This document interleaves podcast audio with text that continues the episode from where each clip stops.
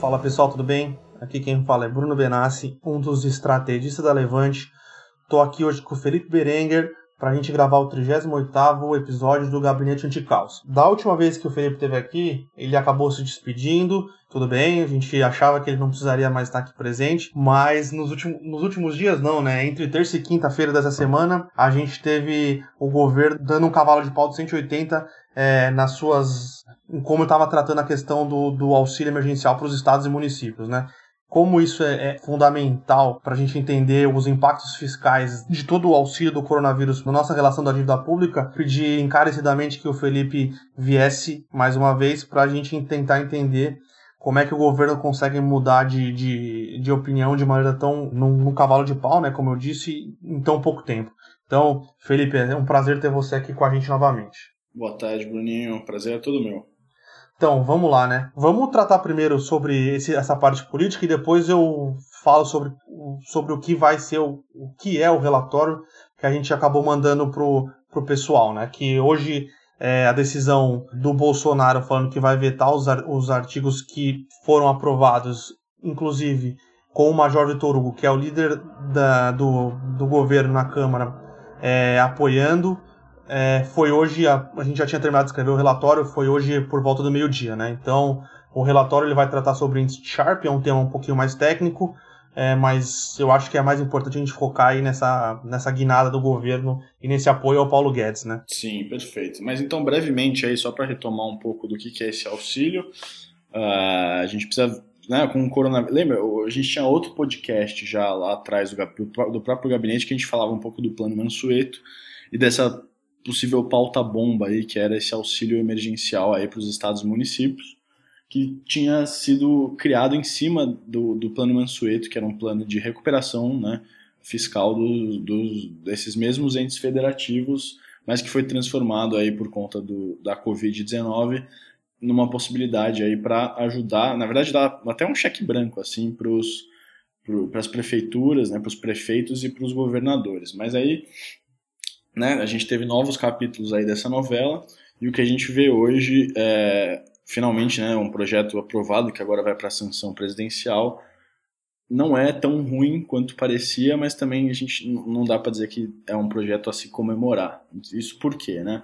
Porque o, o Senado Federal, nessas indas e vindas aí entre a Câmara e o Senado do projeto original, uh, o Davi Alcolumbre, que é o presidente do Senado, capitaneou um novo texto aí que foi apresentado que colocava aí cerca de 125 bilhões de reais para os municípios e, para os estados da federação de auxílio, né? E quando a gente fala em auxílio, a gente está falando tanto de transferências diretas quanto a suspensão é, do pagamento de algumas dívidas, né? Que os estados e municípios têm ou com a União ou com os bancos públicos.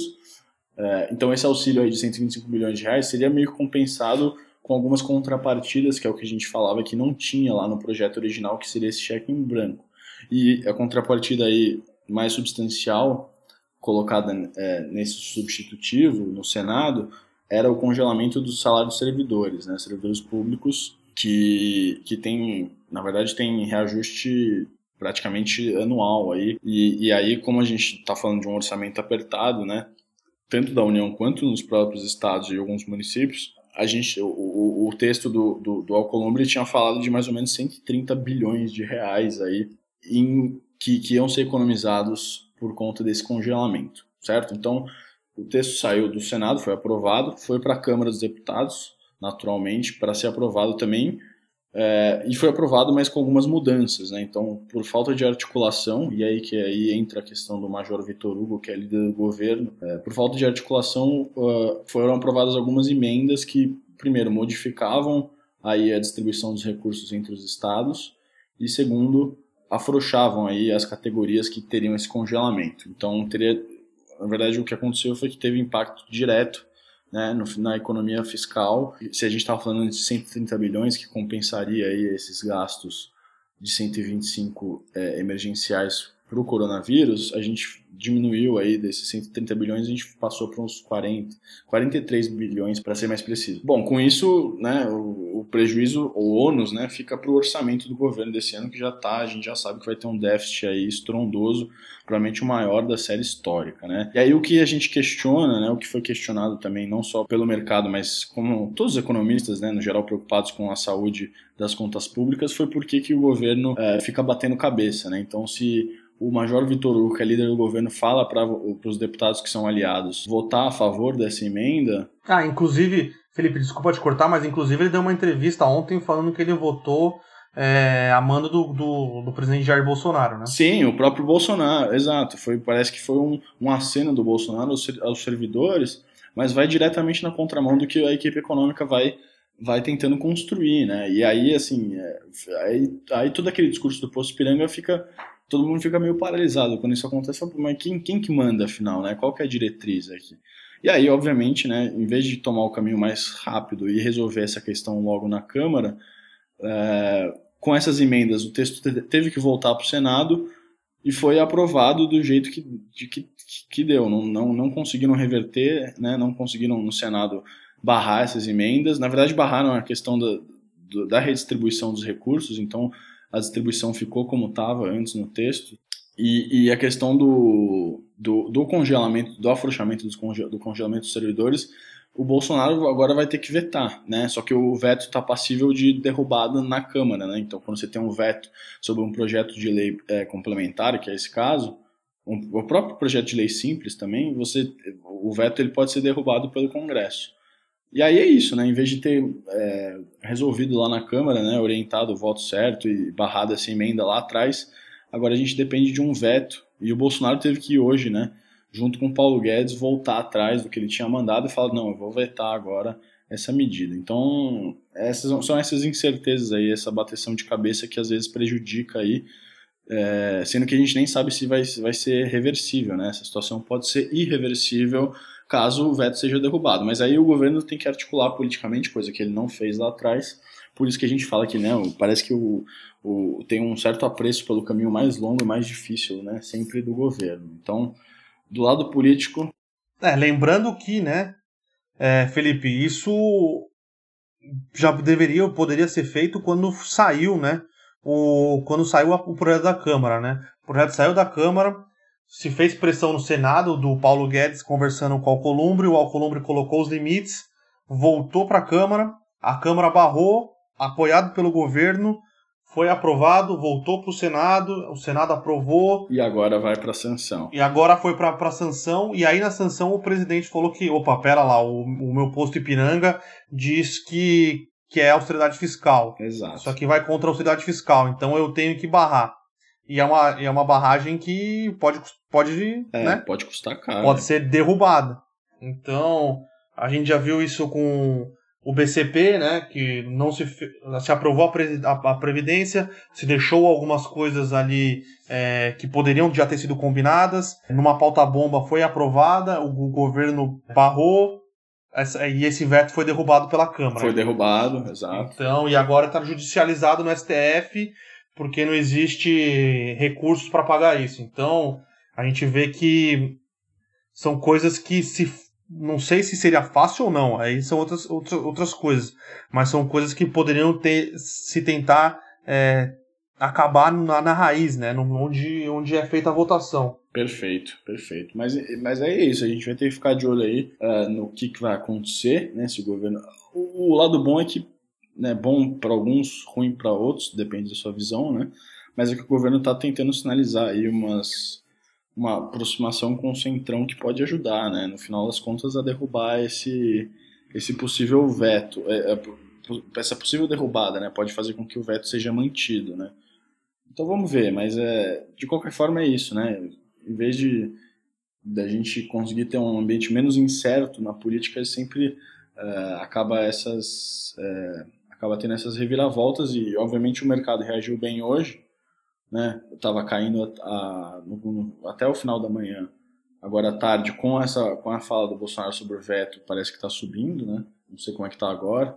Enfim, é essa volatilidade que a gente fica vivendo, né, por causa de todo esse, esse cenário. Mas, mas enfim, acho que do, do político é isso. E eu acho que outro, outra surpresa do mercado aí é, nesses últimos dias foi o Copom, né? Que a gente vai falar rapidamente do, da decisão do Copom, que cortou 0,75% da Selic, sendo que é, as estimativas aí, apesar de que no dia da decisão, na quarta-feira, já tinha algumas curvas precificando, principalmente as curtas, né, precificando uma, um corte de 0,75, mas a tendência do mercado era que o número fosse de meio, né, é, meio por cento, e o Copom surpreendeu, e aí a gente, enfim, várias questões aí, né, sobre as incertezas na política inflacionária, na política monetária e, consequentemente, na inflação, mas uh, também cambial, né, mas uh, acho o ponto aqui que o mercado reagiu mal foi essa surpresa aí, se comparado com o último relatório, a última, a última ata do, do, do, comitê, né, que foi lá em março, na última decisão, a gente foi cortada de 4,25 para 4, é, de 4,25 para 3,75 a, a, a Selic, e lá, na época, né, o, o Copom falou que a, a, a taxa estava adequada e, a princípio, haveria uma manutenção dessa taxa.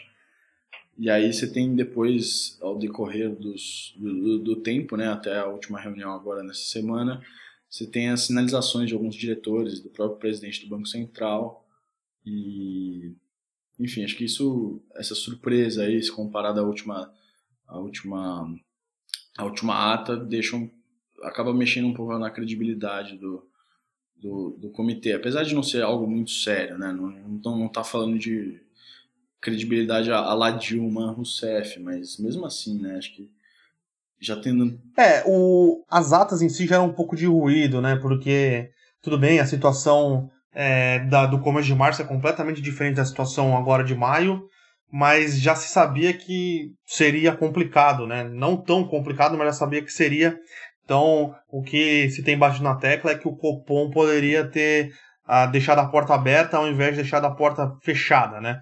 É... é, e depois escancarar, né? Chutar a porta. E depois escancarar. Exato. Exato. Então, é, é, essa é a questão. Mas se você pegar, eu até conversei, né? Eu não sou nenhum modelador de desses modelos complexos, eu fiz economia, mas esse é uma economia avançada da avançada. Mas eu conversei com alguns amigos meus aí que fizeram mestrado e doutorado. Segundo os modelos, é, Copom tomou a, a, a decisão correta, né? Porque é, a inflação está abaixo da meta. A inflação para 2021, que é o horizonte relevante para a política monetária, que é a tomada de decisão hoje, que só vai afetar em 2021, está abaixo da meta também. Então, levando em conta só a modelagem, a decisão é correta, né? Então, é, mas o que tem surgido de ruído no mercado, que o cenário é tão incerto, principalmente esse cenário político, é, que vem batendo pesado no dólar, né? É, a gente pode ver que o dólar é, ele não vale tudo mais constante, né, mantendo o risco o risco país constante. É, a variação da taxa de juros deveria o, os juros e o dólar é, eles variam conforme varia os juros e o câmbio, né? É, se você baixa um pouco os juros para manter a paridade internacional, né, para evitar arbitragens, o, o, dólar deveria ter uma variação mais ou menos ali equivalente a, a, essa variação percentual da taxa de juros do Brasil para os Estados Unidos. Só que tem outro componente que tem variado bastante, que é o componente é, de risco, né? E esse risco é seja por questão do, de é, risco político e o risco da gente descontrolar as contas públicas novamente, né? E como um descontrole monetário que pode vir a acontecer se os entes internacionais é, perderem a enxergarem a credibilidade do governo brasileiro e do fiscal como nula, né? Se a gente pode ter uma ancoragem e o dólar pode é, subir mais do que ele está subindo. Esse risco aqui, é, ele poderia poderia desencadear um processo inflacionário e esse processo inflacionário, se fosse desencadeado, ia fazer com que é, o Banco Central teria que subir os juros. Então, é, a crítica é, de quem critica essa tomada de decisão do, do, Banco Central é que o cenário é muito incerto, com muitos riscos, então talvez fosse o momento de ele manter a cautela, né? É, e aí, na teoria, não é um problema do Banco Central em si, né? É um problema do meio do Congresso, do meio político com descontrole fiscal. Mas o Banco Central talvez poderia ter sido um pouco mais, um pouco menos arrojado na tomada de decisão, né, Felipe? É, até porque o balanço de riscos, mesmo não sendo da alçada do Banco Central, tá, tem que estar tá no balanço de riscos.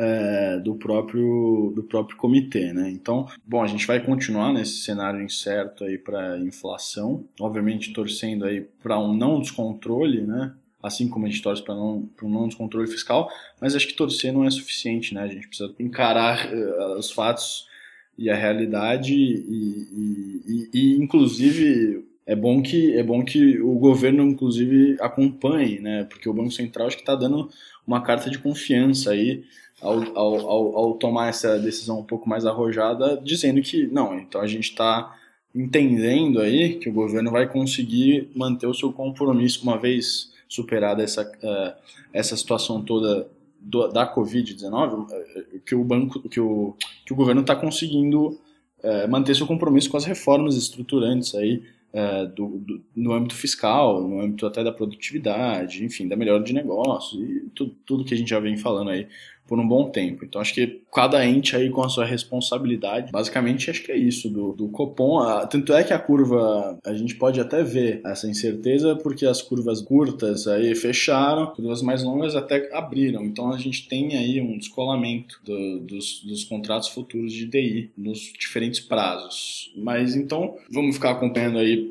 vamos ver a ata, né? Acho que a ata sempre é um, é um pouco mais detalhado. Aí o Banco Central pode querer transmitir outra mensagem um pouco mais detalhada sobre algum, alguma visão aí que eles, né, sobre a própria decisão, alguma visão aí para a próxima reunião, mas é, é algo a ficar de olho, assim como a política. Mas e aí, acho que para fechar, Bruno, você tinha comentado que o tema de hoje também envolvia índice de Sharp, né? Então acho que. Sim, sim. É, o relatório de hoje foi um relatório um, um pouquinho mais técnico, né? A gente trouxe mais uma ferramenta para vocês, investidores, juntarem no seu arcabouço quando for analisar um fundo, né? Aqui é principalmente para fundo de investimento, né? Então a gente trouxe o índice de Sharp, né? O índice de Sharp nada mais é que ele ajusta o retorno do seu ativo pelo risco que ele, que ele incorreu para chegar naquele retorno, né? Então, a gente fez uma introdução é, de alguns conteúdos estatísticos, né? Para quem já conhece, é uma introdução bem básica. Para quem nunca teve oportunidade, a gente fez de uma maneira simples possam entender, né? E a gente está aqui utilizando o desvio padrão como medida de risco, né? De volatilidade. Então, o índice de Sharp nada mais é do que o retorno do seu investimento menos o retorno no livro de risco dividido pela volatilidade desse investimento, né?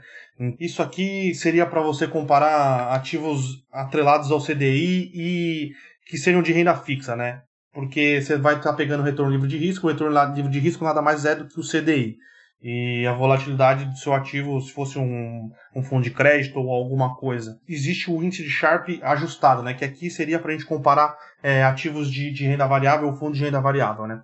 Que é o retorno do investimento menos o retorno do benchmark, né? Aqui vamos pensar que o retorno do benchmark daquele fundo é o Ibovespa dividido pela volatilidade daquele fundo, né? Aqui basicamente, se o índice de Sharp for negativo para aquele período em análise, o fundo ele, entrega um retorno menor do que o seu benchmark. Então é, é isso que acontece. Ele provavelmente é, teve um período ruim e aí você vai ter que fazer uma análise mais é, detalhada de por que aquele gestor teve um ativo ruim. O gestor é ruim, é, foram premissas que ele tomou na, na, na tomada de decisão é, que fizeram ele ter um retorno ruim. Mas sempre fazer isso aqui para janela de, de período de tempo grande, tá? Principalmente ação, é, 3 a 5 anos ali para você ter um, um ano, um ano ruim não deveria condenar um gestor, né? Um dois anos ruim. E aqui vamos pensar que os seus, os seus dois ativos que você vai comparar, o fundo A e o fundo B, tiveram retornos positivos.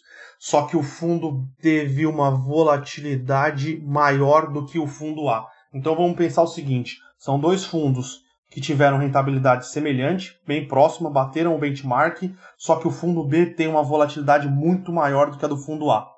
Então, para esses dois fundos conseguirem o mesmo retorno, o fundo B corre mais risco. Então, o índice de Sharp do fundo A vai ser muito maior do que do fundo B, porque como a volatilidade do fundo B é maior e ele está está no denominador, quanto maior a volatilidade do denominador, menor vai ser o índice de Sharp ajustado, né? Então, isso aqui é interessante para a gente conseguir comparar de maneira rápida quão de retorno o gestor ele gera de retorno por risco, por quantidade de risco que ele assume, né? Então, o gestor consegue gerar, gerar um risco parecido com um gestor que tomando pouco risco, com um gestor que gera um mesmo retorno tomando muito risco, normalmente o gestor A é melhor do que o gestor B, porque o risco não é ruim, né? Mas para gerar o mesmo retorno é, é um pouco desproporcional.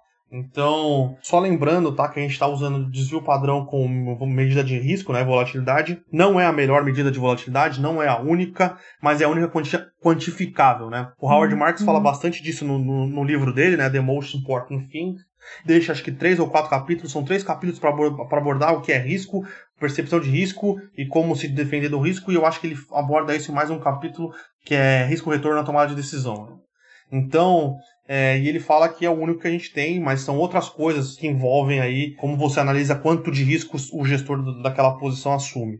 É, mas infelizmente o único que a gente consegue quantificar é a volatilidade, por isso que a volatilidade é utilizada no Sharp, tá? Então, a ideia aqui é mostrar para vocês como faz o Sharp, calcula o Sharp, as limitações do Sharp e a conclusão que o Sharp é só um dos, dos instrumentos que você deve é, levar em consideração quando você está analisando um gestor, tá? É muito importante você entender o método de tomada de decisão daquele gestor, se ele utiliza alavancagem, quanto de alavancagem, como é que funciona o risco, se o, se o gestor de risco, né, o responsável pelo risco, tem autonomia para mandar o gestor estopar as posições que ele que estiver estourando o limite de risco. Então é só um primeiro ou mais uma das ferramentas que você vai ter aí na sua caixa de ferramentas para conseguir analisar e escolher bons fundos de investimento, né? Então, acho que a nossa ideia durante o gabinete foi trazer várias ferramentas aqui para vocês conseguirem analisar os investimentos de vocês. Eu acho que essa é uma ferramenta que a gente não tinha trazido ainda, mas que tem suas limitações como todas as outras, mas é uma ferramenta importante. É, gabinete que hoje é o penúltimo, né? Já que hoje é o penúltimo, já que o caos passou, o gabinete anti-caos aí pelo menos por hora vai ficar de molho, né? Senão também a gente está assumindo que o caos nunca vai passar, né? Então... Sim, mas então, exatamente, hoje é o penúltimo. É, amanhã a gente vai fazer o, o gabinete será um resumo de tudo que a gente trouxe até aqui para vocês. Novamente aqui, já falei isso ontem, espero que a gente tenha conseguido ajudar vocês a atravessar esse momento aqui de fortes incertezas e muita oscilação de mercados. É, trazendo não só análises, né, que a gente fez uma parte de análises de estava acontecendo, por que estava acontecendo, como estava acontecendo. A gente se meteu até um pouco aqui a ser epidemiologista, né, que não era, não era nenhuma das qualidades de nenhum do, das pessoas que trabalham na, na Levante, mas a gente buscou também ensinar para vocês, né, trazer para vocês de maneira didática é, ferramentas que são fundamentais para que vocês saibam né, e tenham conhecimento na hora da tomada de decisão de vocês. Seja ferramentas de conhecimento pessoal, que é conhecer o seu perfil de risco, saber quando você está confortável é, com uma quantidade de ativos de risco ou não, seja ferramentas técnicas como é, análise de múltiplos, é, risco, Sharp. Então, acho que essa foi, foi a missão da Levante e a gente espera que a gente tenha conseguido agregar alguma coisa para vocês. Exatamente. E amanhã, então, a gente tem a presença ilustre do nosso especialista em ações para fechar aí junto com o Bruno o Eduardo Guimarães. Exato. Figurinha carimbada aqui, acho que provavelmente o, o, analista, né, que mais participou aqui com a gente, então não ser nada mais justo com ele do que trazer ele para fazer o fechamento aqui do, do gabinete anticaos. Exato. E eu agora me despeço de vez aí, né, não havendo mais pautas políticas, a gente espera, né, de hoje para amanhã. Eu fico por aqui, quero agradecer aí a companhia de vocês, a companhia do Bruno também sempre, sempre gerou bons debates aí. Espero ter contribuído aí para uma maior tomada de decisão, uma melhor tomada de decisão na hora de investir. Fica tranquilo, Felipe, foi um prazer imenso ter você aqui com a gente. Para quem não conhece, o Felipe tem uma coluna muito boa sobre política. Podem se cadastrar ali no mailing para receber que eu recomendo. Exatamente. Então é isso, Felipe. Queria te agradecer aí de novo. Muito obrigado. Espero que de hoje para amanhã aí não tenha nenhuma pauta bomba ou alguma coisa pra gente precisar de você novamente. Exatamente. Não quero, não quero estar presente amanhã. Beleza, então, Felipe. Certo, um abraço, pessoal. Valeu. Tchau, tchau.